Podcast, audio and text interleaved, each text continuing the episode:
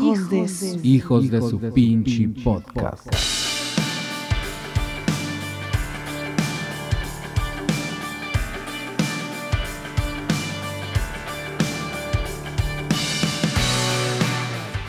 ¿Qué tal amigos? Bienvenidos sean todos una vez más a un nuevo episodio de Ordinario Extraordinario de los Hijos de su pinche podcast. Mi nombre es Chava Corpus, en compañía, como siempre, cada miércoles de mi buen amigo Eduardo Sánchez Díaz. Lalo, ¿cómo estás? ¿Qué onda, Chava? Muy bien. Saludos a todos. Bienvenidos nuevamente. Se la van a pasar muy bien y van a aprender algo, algo nuevo. Y si no, y si no este, lo sabían, quédense hasta el final porque este tema es muy interesante. Así es, vamos a tocar varios temas en este podcast que para recordarles, bueno, no recordarles, avisarles, hoy concluimos la temporada de Ordinario Extraordinario. Eh, vamos a regresar el próximo año con más temas y eh, en esta ocasión pues tenemos a una invitada muy especial. Eh, y es nuestra invitada más famosa que hemos tenido en este podcast. Así que pues quédense para que lo disfruten. Recuerden seguirnos en redes sociales, nos encuentran como arroba hijos podcast, en Facebook, Twitter e Instagram. En YouTube nos encuentran con el numeral eh, Hijos Podcast o en mi canal personal, Salvador Corpus. Esto es Ordinario Extraordinario de los hijos de su pinche podcast. Tus batallas. Tu lucha interna. La vida. ¿Quién te acompaña? Logros. Felicidad. Libertad. Tu historia. Ordinario, extraordinario. Ya estamos de vuelta y pues eh, sin más preámbulo hay que presentar con bombo y platillo y millones de aplausos a nuestra invitada Maya Zapata. Hola Maya. ¿Cómo Hola, ¿cómo estás? Muchas gracias por, por, aceptar la invitación y pues como lo dije, eres nuestra invitada más famosa en este podcast. Esperemos que te sientas a gusto y que podamos tener una muy buena charla sobre los temas que vamos a platicar. Pues muchísimas gracias por la invitación. Estoy nervioso. Oye, Maya, yo, yo, estoy nervioso, pero nervioso, nervioso, nervioso emocionado con Maya. El Lalo se emociona, se emociona y se pone nervioso siempre eh, con, con, invitados de renombre. No, no, no, no. no, no pónganse normales para que sí, puedan claro, chupar claro. tranquilos. Ándale, eso. Este, oye, Maya, ¿cómo estás de salud? Por ahí supimos que, que tuviste eh, problemillas eh, de salud. ¿Cómo estás? ¿Ya estás 100% recuperada? Bien, pues me dio COVID, como a muchísima gente, pero, este, pero bien, o sea, lo raro es que a cada quien le da distinto, entonces nunca sí. sabes cómo va a funcionar el mendigo sí. bichito. Sí. Pero salía bien, salió todo bien, todo en orden. Qué bueno, qué pues bueno. Aquí, aquí estás con nosotros y te ves muy bien. Muchas gracias por, por estar con nosotros. Oye, para entrar rápidamente al, al, al tema, eh, Maya Zapata, eres embajadora de Agenda Cero, esta eh, que es asociación que es lucha en contra del abuso infantil. ¿Qué hace Maya Zapata en Agenda Cero? Pues mira, eh, visibilizar el tema. Es un tema muy complicado porque la violencia en contra de los niños es uno de los males más importantes del mundo y México no se queda atrás. Pero dentro de estas violencias, la violencia, eh, digamos, que de la que yo más hablo es el tema del abuso sexual en la infancia. Cosa que hemos vivido montones de personas en México, sin duda, y en el mundo también. O sea, las cifras dicen que 5 de cada 10 niñas en el mundo y, eh, y, 5 de cada 12 niños, me parece, en el, en el mundo eh, sufren, han sufrido abuso sexual en la infancia. Entonces son cifras que nos hablan de un tema importante, de un tema que hay que visibilizar y hay que hablar de eso, no solamente por, por el hecho en sí, que sin duda es horrible y no es necesario hablar de detalles cuando uno habla de este tema, eh, pero sí decir cuál es el trauma que genera y, y las consecuencias de no mirarlo como sociedad. Los números lamentablemente están creciendo durante los años y este año en particular las cifras se mm, duplicaron y se, se fueron al cielo.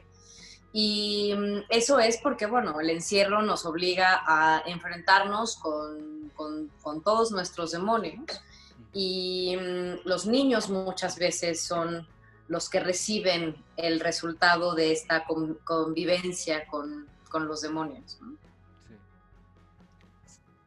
Sí, sí, eso es, este, es un tema muy complicado. De hecho, es un tema que casi nadie quiere tocar, ¿no? Es un tema tabú, es, es complicado. Y qué bueno que, que, en Agenda Cero pues están haciendo e, esta, esta labor, ¿no? Esta chamba.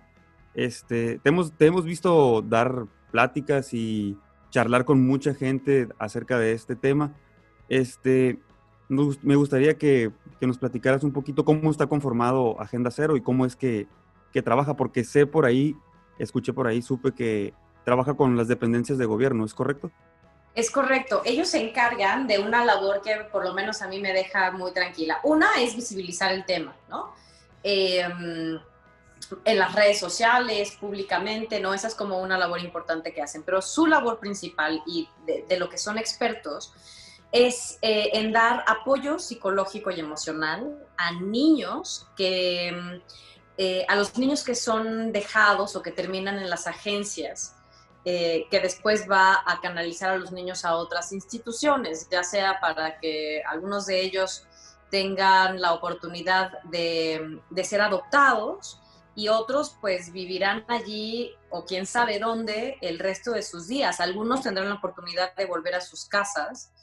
Eh, supongo que, que, cuando unos padres pierden, padres abusivos pierden a sus hijos, puede ser un buen recordatorio de que necesitan hacerlo mejor y sin duda habrá gente que, quiera reformar su manera de educar. Em, pero no es la suerte de la mayoría de los niños, ¿no? La mayoría de esos niños se quedan con esta sensación de, de desprotección, de vulnerabilidad, de desconfianza eh, de los adultos, porque piensan que todos los adultos les hacen daño, porque esa ha sido su experiencia desde que nacieron, ¿no? Entonces, Agenda Cero, a través de sus, de sus talleres de teatro eh, y a través del juego, a través de esas, de esas representaciones, ellos logran como enseñarles y darles nuevas herramientas para que los niños logren decodificar esa historia de dolor y convertir em, ese nuevo momento en una oportunidad de confiar nuevamente en los adultos que, Em, que están ahí para servirlos y para cuidarlos, eh, entender y diferenciar quiénes son aquellos que sí tienen la capacidad de ayudar versus los que no, entender también de dónde viene ese, que, e, ese, ese sufrimiento que ellos, ellos vivieron, ¿no? Muchas veces em, hay una frase que acabo de escuchar hace poquito que dice, trauma no resuelto es trauma transferido. Y es verdad, ¿no? Muchos de sus padres fueron niños en su momento que fueron víctimas de, violencia, de abuso sexual, de abuso psicológico, en fin, de todas las violencias de los que los niños son objeto, lamentablemente. Y entonces, cuando eso no se, cuando uno no se hace cargo del tema, eh, se convierte en un repetidor del fenómeno. Y la intención es que a través del trabajo de Agenda Cero estos niños puedan parar la repetición de ese fenómeno y se termine allí y que sean capaces de construir una mejor vida. Sí, porque el, es una cadenita, ¿no? El que, el, que fue abusi, el que fue abusado va a ser abusivo y, y, así va a seguir adelante. ¿De dónde crees tú que sea eh, el origen para que una persona eh, abuse en cualquier eh, término o en cualquier eh, situación de, un menor. ¿A qué crees que, se deba en, lo que tú has visto eh, haciendo esta, esta labor que haces? Pues mira, depende. Yo creo que el abuso físico nace de un dolor que está enterrado y que termina convirtiéndose en ira, en frustración. Y los niños son muy vulnerables porque no tienen la capacidad de defenderse. ¿No? No, están capacitados, no tienen las herramientas y no tienen la posibilidad de defenderse frente a la, superioridad física de un adulto, incluso las mujeres también. Eh, y no solamente la superioridad física, sino la superioridad intelectual y psicológica también. Entonces, em, se vuelven presa fácil. Y yo no sé a qué se debe, es una pregunta que yo me he hecho desde hace, desde siempre. Eh, yo también soy una, una, una, mujer que pasó por una experiencia como esta en la infancia y siempre me he preguntado de dónde viene. Hay personas que dicen, psicólogos que dicen que, es, eh, que tiene que ver con la represión eh, de los temas sexuales, cosa que sin duda tiene una influencia importantísima y creo que que el dolor no resuelto termina llevando a las personas a querer hacerle daño a otras personas. Eh, aunque en el fondo no, no sé si lo sabremos del todo, ¿no? Hay, hay casos en donde los abusadores se arrepienten de lo que hicieron y hay muchos otros en donde no, en donde incluso culpan a los niños de su, de su actuar, ¿no? Como si los niños fueran los, los responsables. Hay, hay como un mal entendimiento, una mala educación emocional en general en los seres humanos, que además, pues no es natural tenerla. Lo natural es ser primitivo. Lo natural es hacer y sucumbir ante, ante nuestro instinto más primitivo.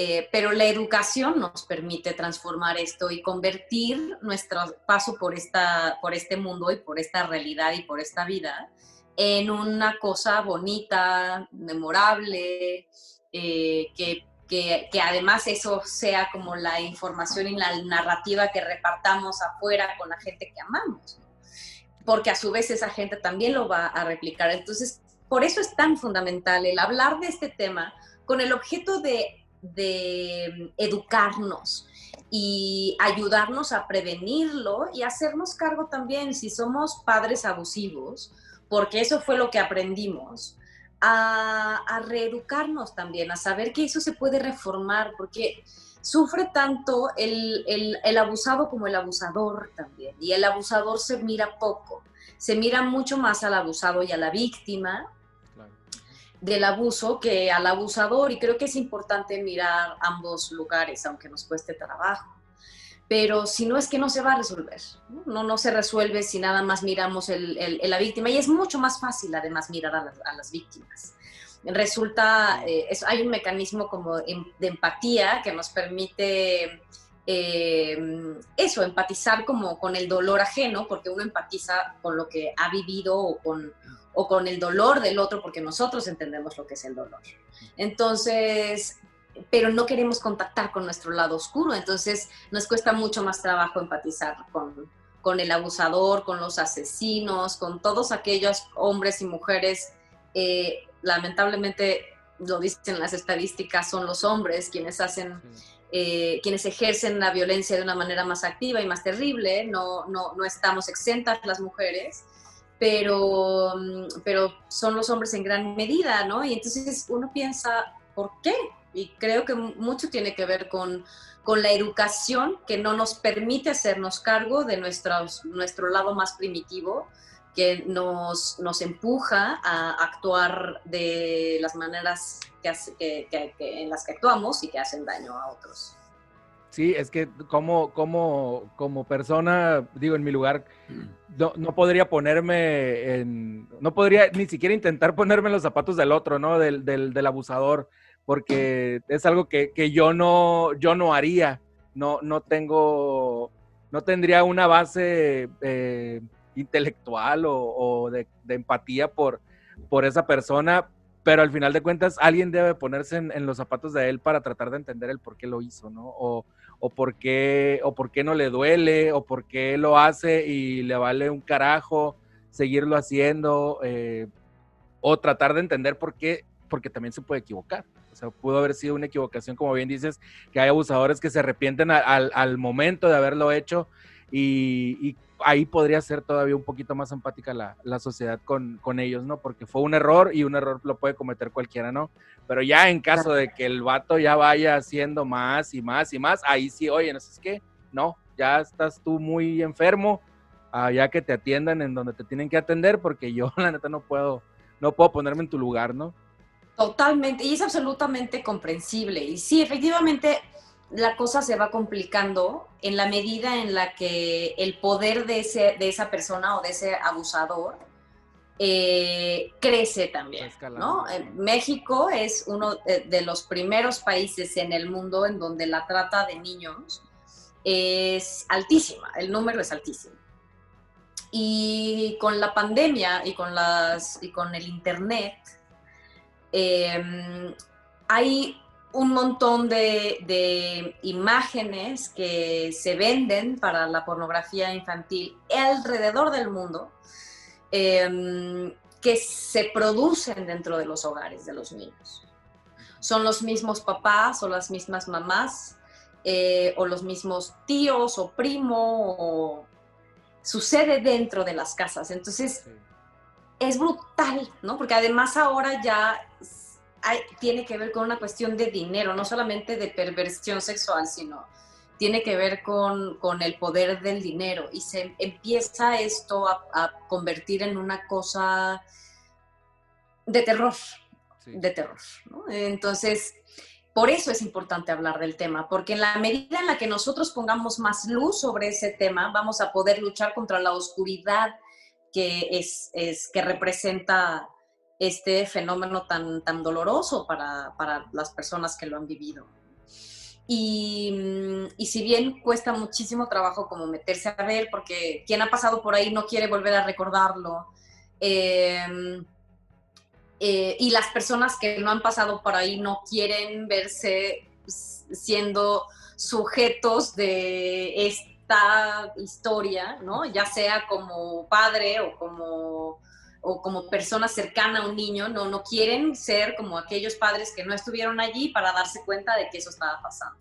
Pero es mucho más común de lo que nosotros nos, imaginamos. Más del 90% de las personas, de los casos, está perpetrado por personas dentro del círculo cercano al niño, La familia, los maestros, la gente que los cuida. Eh, entonces creo que se ha, se ha expandido tanto y de tal manera y ha obtenido este poder económico también ahora importante, hablando de la pornografía infantil, tiene que ver con, con que lo callamos. Y entonces si lo callamos, permitimos que suceda, porque no sabemos qué sucede. Sí. En todo este proceso es bien importante el, el, pues el actuar de los padres, ¿no? Estar siempre alerta, porque eh, me imagino yo, yo como padre de familia, que tengo un niño de tres años, este, pues me, aterra, ¿no? Me aterra el simple hecho de, dejar a mi hijo al cuidado de alguien. Y me imagino que a, los padres que tienen sus sospechas de que tal vez su hijo pudo haber pasado por, por esta experiencia traumática, tal vez a lo mejor les cuesta y viven en la negación. Es por eso que le pregunto, Maya, si es importante, ¿no? Estar bien, bien alerta, porque como mencionas, 90% eh, 90% de las personas cercanas al niño son, eh, en estos casos, los que perpetran el, abuso.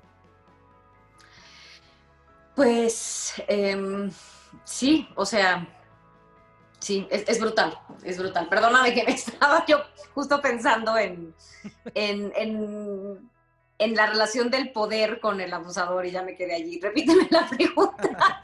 no, no, comentaba nada más que, que, este, que es muy importante que los padres estén alertas eh, y que, eh, eh, pues me imagino que se da el caso, ¿no? Que a veces viven en la negación, que tal vez su hijo ya pudo haber pasado por esta experiencia y que por eso es muy importante, pues estar ahí con el ojo bien pelón.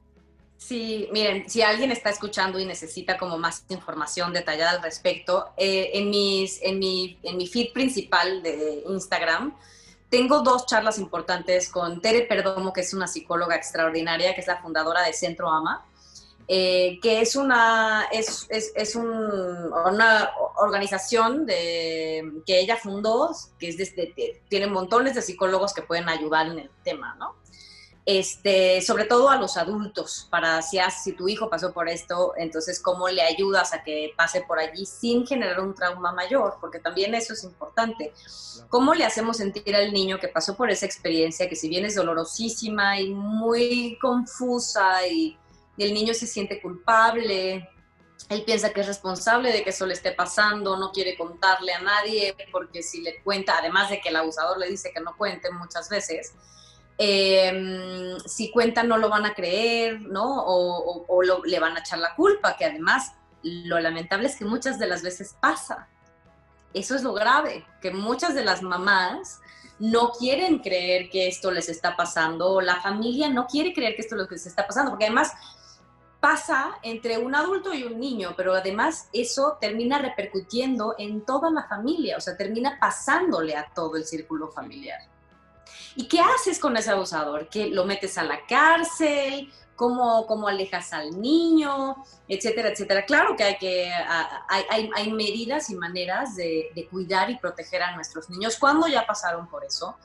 Hay manera de que esa ese trauma eh, sea soportado, entre más rápido que le creamos al niño y, atendamos el caso, es mucho más factible que no cree un trauma mayor. Y sí depende mucho de los padres que están a cargo, ¿no? Que están, que están a cargo de, los, de, los, de, las víctimas. Em, y por otro lado, creo que la información que nosotros damos a nuestros niños, que es un tema como importante porque, y delicado también de decir cómo le decimos a los niños que tienen que cuidarse. Y es verdad que nos puede dar mucho susto, sobre todo a los hombres. Les cuesta mucho trabajo como, no, como, como cagarla, básicamente, y decir cosas que no tienen que decir. este, pero es importante decir que las partes, tus partes privadas, que son las partes que cubren el, bikini, si eres hombre, la parte de abajo, y si eres, si eres mujer, la parte del pecho y, los genitales. Eh, o sea, la parte que cubre el bikini es la parte que nadie te puede tocar, nunca.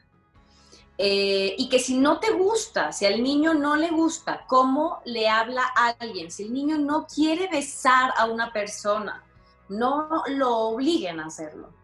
¿no? Es importante respetar la intuición del niño. Es importante fomentar la intuición. No tienes que decirle todos los días que todas las personas son malas y que le van a hacer daño. No, porque tampoco es la idea, ¿no?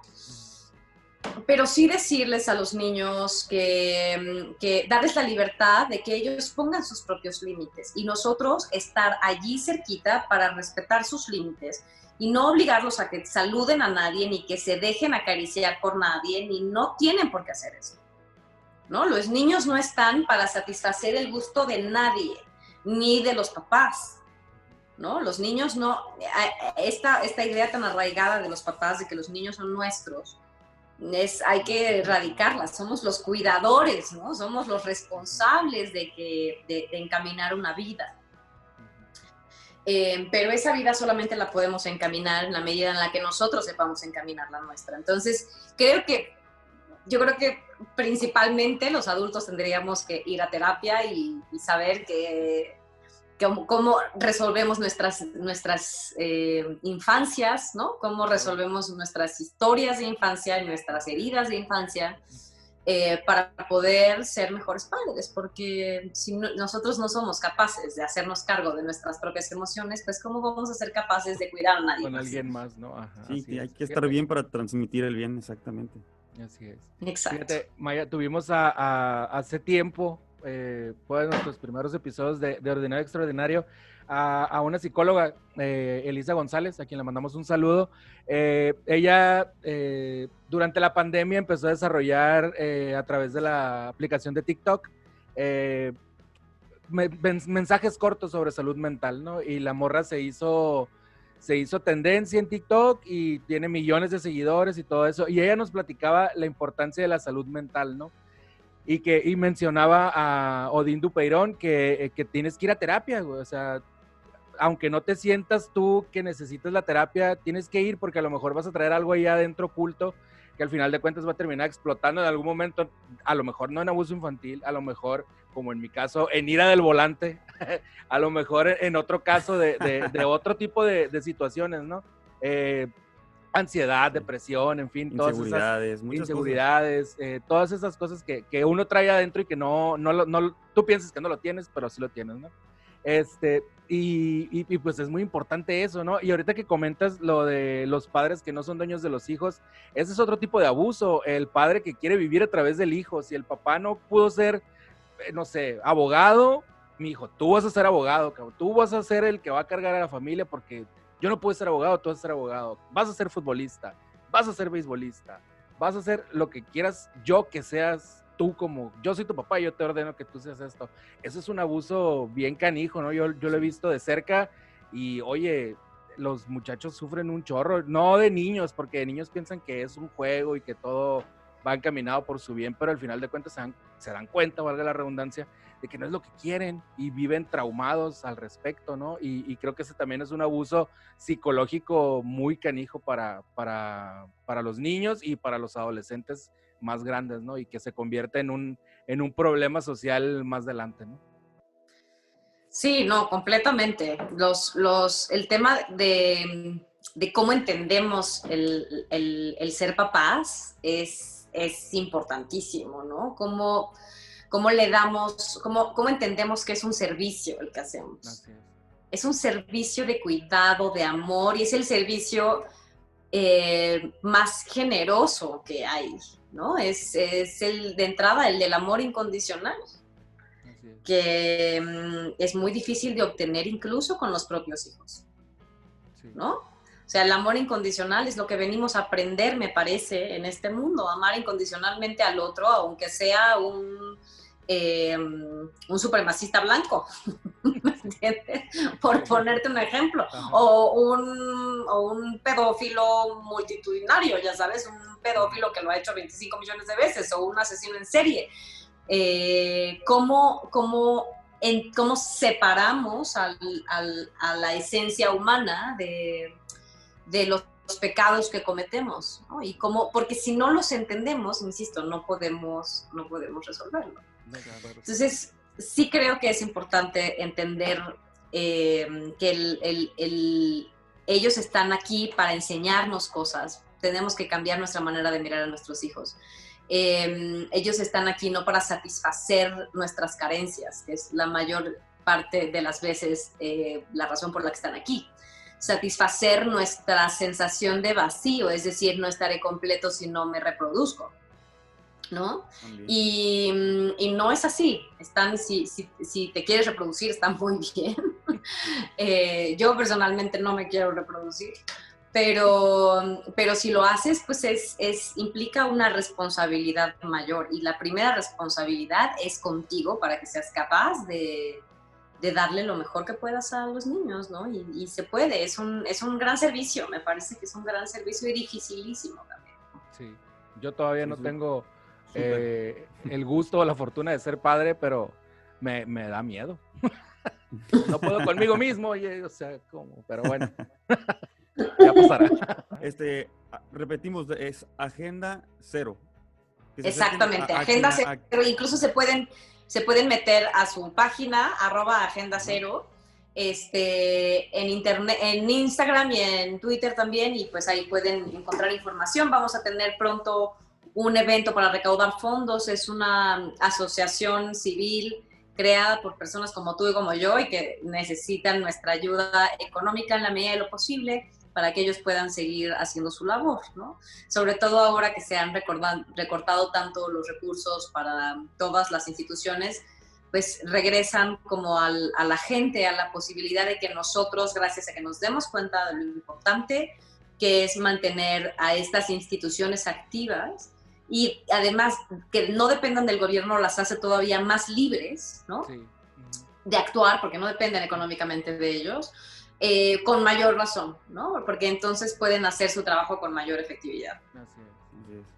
Sí. Oye, antes de, finalizar el tema del abuso, eh, me imagino que hay, un patrón de señales que dan los, los, los niños. Eh, ¿cuáles, es, ¿Cuáles son algunos, algunas señales que, que sean, vaya, que, todos lo tengan, que todos den una, una, señal característica para que alguien que nos esté escuchando pueda identificar tal vez a alguien que, está siendo víctima de abuso. Pues mira, es difícil, ¿no? Em, más bien, si tú tienes la duda que a tu hijo le pasó, busca ayuda tú, busca ayuda de un profesional, eso es lo que yo recomendaría porque los niños son muy enigmáticos a veces y podemos, a veces, si a nosotros nos pasó algo por el estilo, vemos moros con tranchetes en cualquier lado y el chiste también tampoco es crear un miedo innecesario al niño, ¿no? Hay que empoderar al niño, no crearle un nuevo miedo al niño.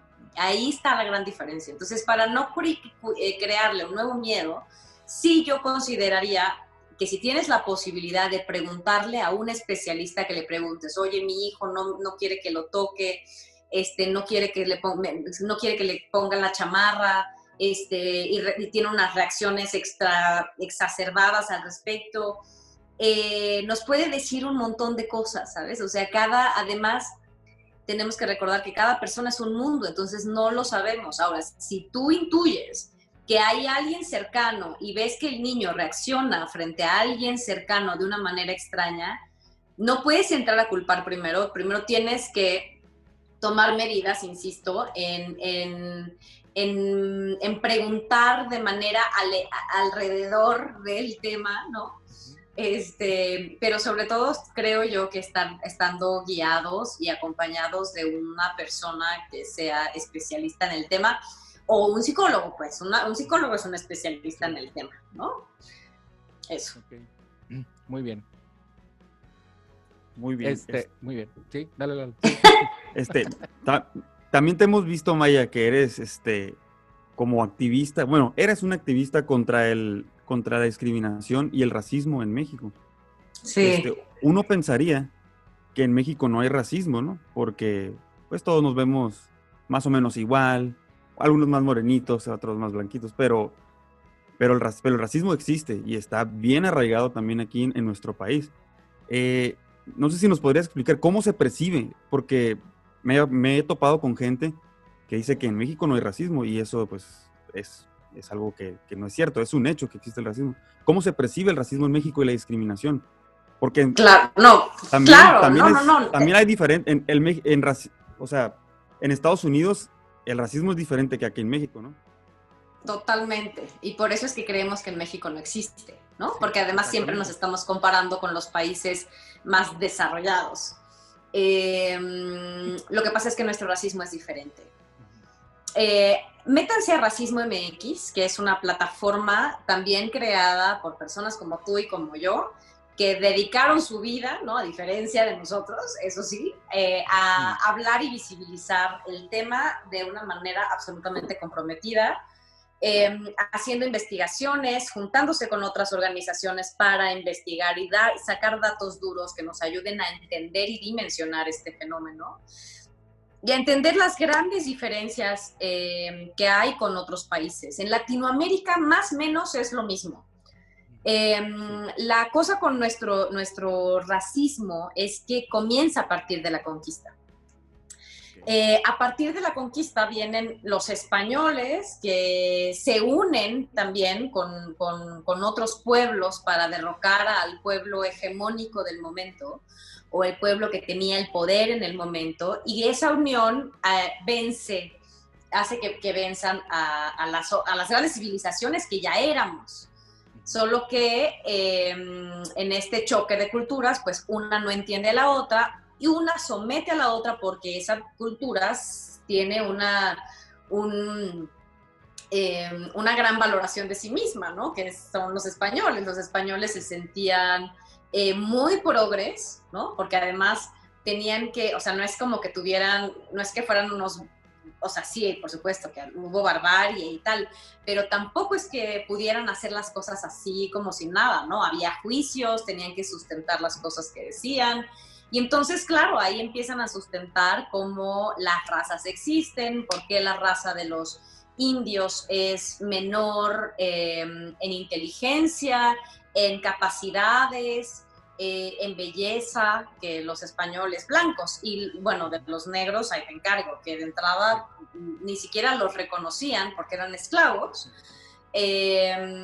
Los, de los indígenas se decía que, bueno, de los indios se decía que, que, no tenían la capacidad física de los esclavos, entonces el trabajo, ese trabajo se lo dejaban a ellos. Y, mm, claro que empezaron a, crear ideas sustentadas en, en, en, la ciencia, eventualmente, eh, para, para mm, fundamentar lo que, lo que ellos pensaban, ¿no? Crear una, idea es la mejor manera de ganar una conquista, ¿no? Y ellos crearon esta idea de que, los, de que, de que la raza, sí, que aspirar era la, la, la, raza blanca, ¿no? Aunque también ellos venían de una mezcla de culturas, ellos estaban mezclados con los árabes desde hacía muchísimos años y tal. Pero pues ellos se consideraban superiores, como fueron los que al final terminaron ganando, pues una cultura sometió a la otra. Ahora, luego cuando eh, empieza el proceso de la independencia para crear una idea común y unir al pueblo para poder eh, ganar esta lucha, se empiezan a crear como esta, este famoso mito del mestizaje. Y el mito del mestizaje nos dice que pues todos somos mestizos, que todos pertenecemos a una misma cultura, porque todos nos, nos, nos, nos, nos unimos en, en, una sola y la mezcla ya no logras este, ya, ya, no, ya no logras saber de quién es de dónde, aunque siempre supimos que las castas, pues ahí estaban, ¿no? Las diferencias ahí estaban este mito eh, lo que hace es que establece un parámetro, el parámetro de que el ser blanco es, eh, es lo correcto, es a lo que tienes que aspirar. Entonces, te tienes que quitar lo indígena, te tienes que quitar lo indio eh, y, con eso todas las costumbres y la lengua y todo el, el conocimiento ancestral para pertenecer a la raza mestiza. ¿no? Que nos une a todos. Claro, como fue una narrativa em, como amigable, porque la intención era unirnos, ¿no? Era una, claro, era una narrativa, una narrativa como incluso amorosa, ¿no? Claro, nosotros no logramos entonces diferenciar nunca que, que efectivamente sí, esencialmente los seres humanos somos iguales, nacimos iguales, el problema es que socialmente no lo somos. Socialmente, eh, en la medida en la que tu color de piel se oscurece, son menores tus posibilidades sociales de obtener eh, educación, acumulación de riqueza y oportunidades. Entonces, ¿cómo nos damos cuenta que eso existe? Bueno, ¿cómo nos referimos al moreno de la familia? El morenito, ¿no? Cuando queremos hablar bonito de él, decimos el morenito. ¿no? No voy a hacer que le vaya a sus sentimientos porque le digo moreno, ¿no? O sea, siempre hay una partecita dentro que nos dice, híjole, no se vaya a ofender si le digo moreno. ¿Por qué me tendría que ofender si me dicen morena? Soy morena, orgullosamente. Soy lo que soy, me encanta ser lo que soy, ¿no? A mí, por ejemplo, que soy actriz, que interpreté muchos años de mi vida a mujeres en situaciones conflictivas, yo me dediqué a eso muchos años, ¿no? hablar de temas dolorosos de las mujeres. Eventualmente cambié porque tampoco quería seguir fomentando un estereotipo de mujer mexicana que si, si, bien es parte de nuestra realidad, no es nuestra realidad completa. Em, y además las, las, artes narrativas pues están ahí también para empoderar gente. En la narrativa mexicana eso no existe, ¿no? no la, la única gente que se empodera es la blanca. Em, y sigue fomentando la aspiración. Pero bueno, ahorita vamos a ese tema. Este, volviendo al tema, ¿no? Me decían muchas veces, ay, te ves más morenita en la tele. Ay, estás tan bonita en persona. Y era como de, pues, tenía ganas de mentarles la mamá. Es como de, te, doy las gracias también de la madre. No estoy segura. ya sabes, o sea, bueno, creo que ah, como esas hay muchas, desde decirle indio, como una ofensa, este, asalariado a alguien que nosotros pensamos que es clasista, pero si entendemos que esa clase, el asalariado, está adherido también a un color de piel, porque además, puta, ya que sea asalariado, es que eh, está un poquito arriba en la escala social, ¿no? Porque no, no, no, todos tienen incluso tener la fortuna de ser asalariados. Em, bueno, es, es es complejísimo, pero ahí está, está todos los días, está en la medida en la que a alguien se le ocurre llamarle white sican a, a, los blancos que no cuestionan su privilegio o a las personas que no cuestionan su privilegio en general, ¿no? Aunque, porque no tiene que ver con un color, color de piel, es un sistema de pensamiento y una manera de vivir, un estado del ser. Eh, eso sí se ofenden. ¿no? Entonces tú te das cuenta que en la medida en la que tienes derecho a ofenderte y decir públicamente que estás ofendido, es el principal síntoma de que tienes un privilegio que los demás no, ¿no? Porque cuántas veces a los morenos nos han dicho que somos morenos, que somos prietos, eh, con ofensas, o sea, como intentando ofendernos, o, o naco. Y hemos justificado, ¿cuántas veces hemos justificado la palabra naco y por qué lo decimos? Hasta fue una marca de ropa. claro, te intentando ayudar. Nuestros queridísimos compañeros privilegiados que no se dan cuenta.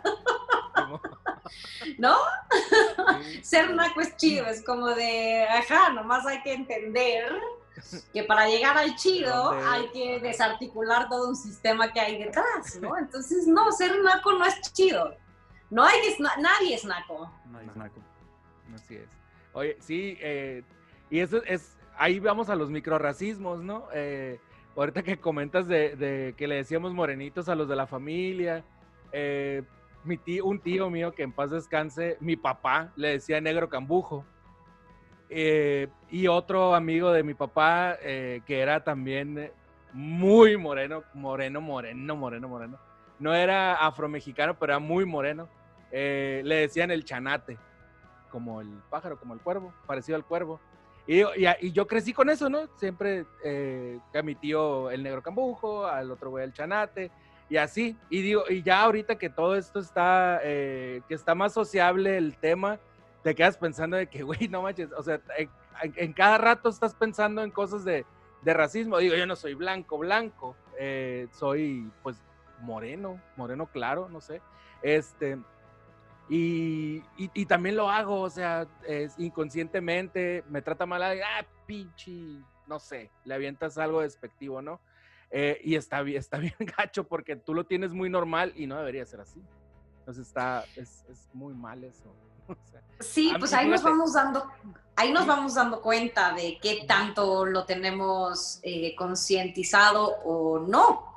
Y, pero pues el chiste es que empecemos a hacerlo consciente, ¿no? No, no se trata de culparnos, este, ni, ni de polarizarnos tampoco. Pero, pero sí de hablar del tema y entender que el problema no es que le digas a alguien que es negro negro, ¿no? Em, el problema es lo que tiene adherido esa, adherida esa palabra, ese símbolo, ¿no? Detrás de la persona. Y, mm, y claro, es, es, es, complejo volver a reeducarnos, es, es, es muy complejo. Sí, sí romper el paradigma. A, mí, me, a mí me, me, vaya, me cayó el 20 de lo que se siente cuando estaba, ¿en dónde? En Memphis. Eh, nos tocó hacer un viaje en carro a Miami y de regreso a, aquí a Mexicali, ¿no? Este, pasamos por Memphis y en Memphis me paré en una estación de gasolina a cargar, a cargar combustible y el despachador de, del Minimart que estaba ahí no me quiso atender por ser mexicano. Yo hablándole en inglés y no, no me quiso atender. Y atrás de mí está, y yo me puse como loco, ¿no?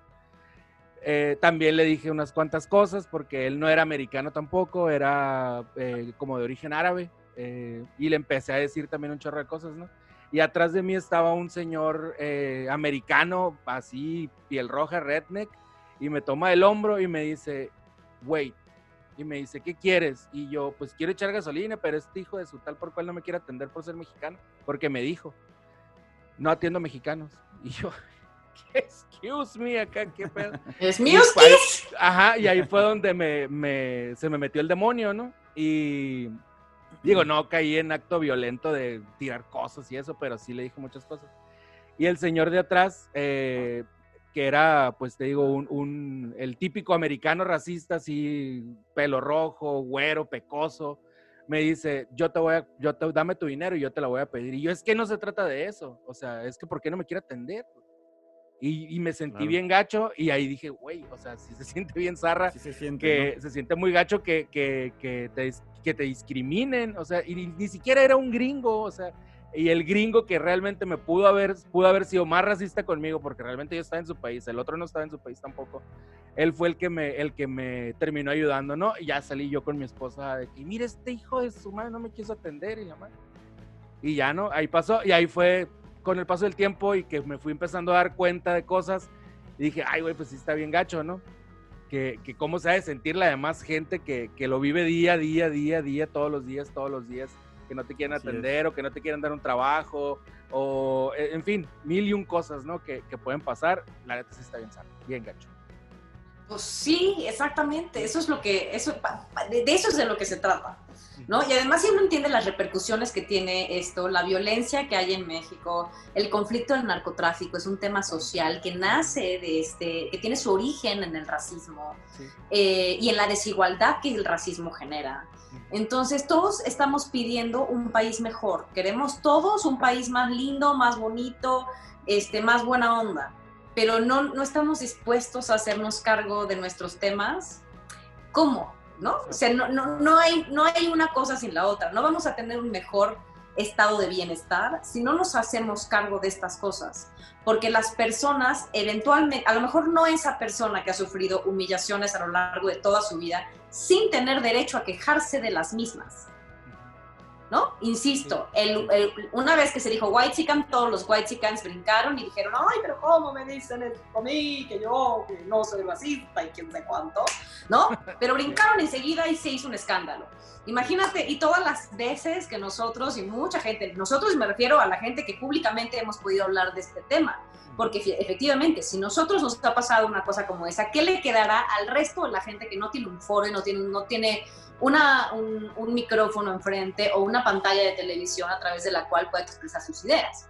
Ajá. ¿No? Sí, claro. Eh, nosotros sí podemos quejarnos, sí podemos ser escuchados, y puede haber mucha gente que escuche lo que nosotros decimos y que, y que se identifique Así y que se adhiera a nuestra lucha. Pero hay un montón de gente que no tiene ese privilegio, que es la mayoría de la gente. Entonces, insisto, si una persona eh, ha recibido muchísimas humillaciones y, él, y su hijo vio la cantidad de humillaciones que sufrió su, sufrió su padre, por supuesto que va eventualmente a buscar venganza. Venganza de algún tipo, ¿me entiendes? Sí. una manera de compensar el dolor, una manera en la que esa misma persona al hacerlo se va a hacer daño, porque probablemente esa persona termine en la cárcel sin posibilidad de tener un juicio justo. Y va a terminar arruinándose la vida. Entonces, ¿cómo hacemos para entender? Y no quiero volverme, no, no, no quiero decir que toda la gente en desventaja va a tomar estas acciones, como piensa Michel Franco con su película, aunque no se dio cuenta, Nuevo Orden, Ah, ¿no? Michel Franco, era el que te estaba diciendo, Lalo. Sí, Porque ¿cómo yo digo, llama? bueno, los Este inconformes todos son morenos, ¿o qué? Nomás, Ajá, nomás los morenos se- somos los, inco- somos los inconformes y los desmadrosos que, y los que... que él fue que se ofendió porque le dijeron white no, pues. ¿Qué te sí, parece? güey. Ahí está otro gran Pues ejemplo. sí, güey, o sea, ve tu película, la que hiciste, o sea, no manches, pero bueno, y se ofende el señor, pero bueno, cada quien, ¿verdad? Exactamente, y, insisto, white chican, a lo mejor no les parezca tan bonita la palabra, pero si uno entiende que, que a lo mejor podemos utilizar esa palabra para definir un- una manera de ser, una actitud que uno toma en la vida, entonces a lo mejor nos cambia el sentido de esa palabra, cambiemos el sentido de la palabra. Y cuando te white chican, di a ver, a chinga, a ver, ¿en qué me estoy comportando como white chican? Porque seguro algo. ¿no? Entendiendo que el racismo es un sistema. El racismo es un sistema, no tiene que ver nada más con lo que pienses tú o lo que piense yo. Eh, tiene que ver con un sistema que oprime, un sistema que no permite que los demás crezcan. Hay un racismo institucional, por ejemplo, que tampoco está diseñado para relacionarse con los distintos tipos de personas, con, con los distintos grupos que, eh, que en México se adhieren a, a la identidad indígena o a la identidad afrodescendiente o a, a todas las identidades o a todas las la, la, la condición eh, social en la que nacieron gente que de la cantidad de gente que no tiene una identificación que no tiene un acta de nacimiento y que gracias a eso no puede acceder a muchísimas cosas. Es decir no Para existe. empezar a la educación, ajá, no puede ingresar si no tiene un acta de nacimiento. Entonces, ¿cómo te haces cargo? O sea, como sociedad, si no reconoces esta, este racismo, no puedes eliminar estas cosas que intentamos no ver en las calles, para empezar. ándale, Así es. ¿Y, y qué, qué podemos hacer nosotros como individuos para, pues, para mejorar esta situación, no? Este, no, no sé si decir erradicar la discriminación, porque no sé si, si algún día nos, nuestros ojos lo vayan a ver, pero ¿qué es qué podemos hacer nosotros como individuos para mejorar esto? Pues mira, eh, pues yo creo que esa es una pregunta que tendríamos que respondernos todos, ¿no? Tampoco es que, o sea, yo vengo aquí a, compartir lo que sé, lo que he entendido, pero creo que esa es una decisión que tenemos que tomar todos solitos, ¿no? Somos, somos a mí una de las cosas que me molesta mucho también de, de, de, lo que se considera el pueblo mexicano, el pueblo, y, el, y por pueblo entendemos a la gente menos educada, o sea, está adherido, está añadido, y lo sé, bueno, lo sabemos todos, pero en mi industria, por ejemplo, cuando se dice, ay, hice una comedia pendeja, no, es una, una película pendeja de esas, ya sabes, este, hice una telenovela pendeja, ya sabes, y es como de, ajá, si lo hiciste y tú sabes que es una telenovela pendeja, una comedia pendeja, la gente que lo ve, entonces, ¿qué es? ¿Qué es? Ajá. Exacto. Y ahí vamos nosotros y lo vemos. Ahora, yo no quiero responsabilizarnos a nosotros, ¿me entiendes? Pero sí decir, ah, chinga. o sea, esta gente piensa que yo soy pendeja por ver, o pendejo por ver sus cosas pendejas. ah, sí. ¿Quién es los pendejos? ¿Tú que fuiste a hacerla? sabiendo que era una, película pendeja o una novela pendeja. claro, es que lo saben. Eso es lo grave. Lo grave es que el racismo está tan internalizado que decimos esas cosas y no nos damos cuenta de lo que estamos diciendo. o sea, con esto estamos diciendo, el pueblo le gusta la Rosa de Guadalupe. ¿Y quién ve la Rosa de Guadalupe? ¿No? Lo adherimos a la gente menos educada medios de comunicación fomentando, medios de comunicación y de entretenimiento fomentando la discriminación Completamente, son los principales evocadores de esa narrativa que nos hace daño a todos muchísimo. Pero ahí, ahí estamos. Somos, somos, somos esclavos cautivos de esa manera, de, de, esa, de esas historias que nos cuentan. Así es, sí, y es que eh, pues, en los medios de comunicación no ves a un titular de noticias que no sea blanco o verde, o, tal vez no ojo verde, blanco, blanco, blanco. Blanco. Eh, protagonistas de telenovelas blancos, los que son los empresarios blancos en las novelas o en las películas. Eh, siempre es blanco, blanco, blanco, blanco, blanco, blanco. Nunca hay, bueno, salvo en las películas de, de Estados Unidos, ¿no? Cuando hay películas de afroamericanos, también son puros afroamericanos en la película. Son muy pocos los blancos que salen en las películas. También como parte de, de, lo que ellos quieren representar, ¿no? Eh, me imagino. Pero a ti, a ti en lo particular, Maya, algo que, que te, haya, que te haya marcado como que, que fueron racistas contigo, discriminatorios eh, por tu color de piel y que no te dieron un papel o, algo eh, en tu vida cotidiana que hayas dicho,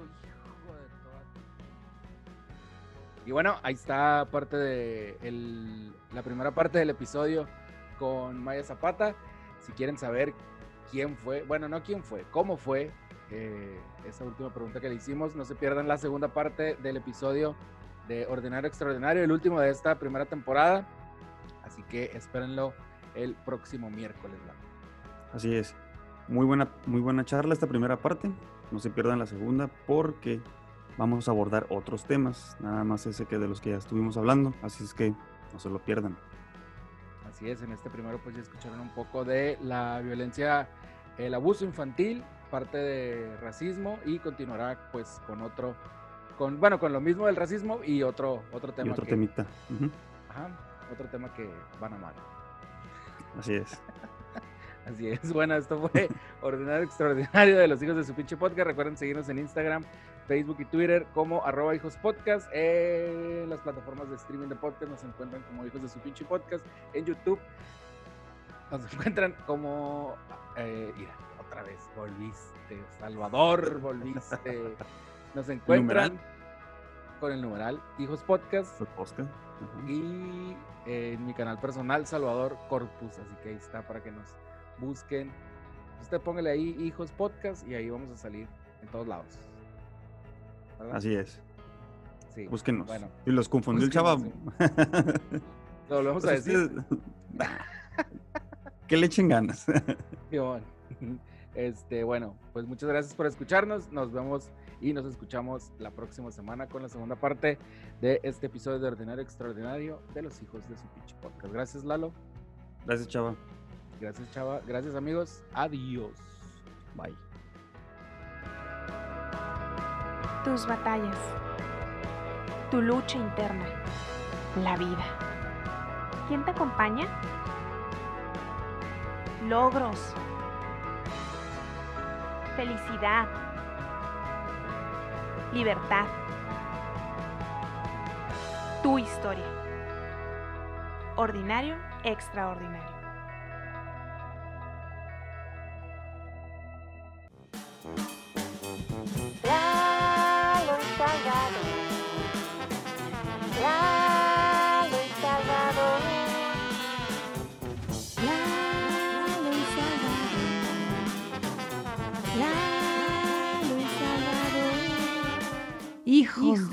Hijos de su pinche podcast.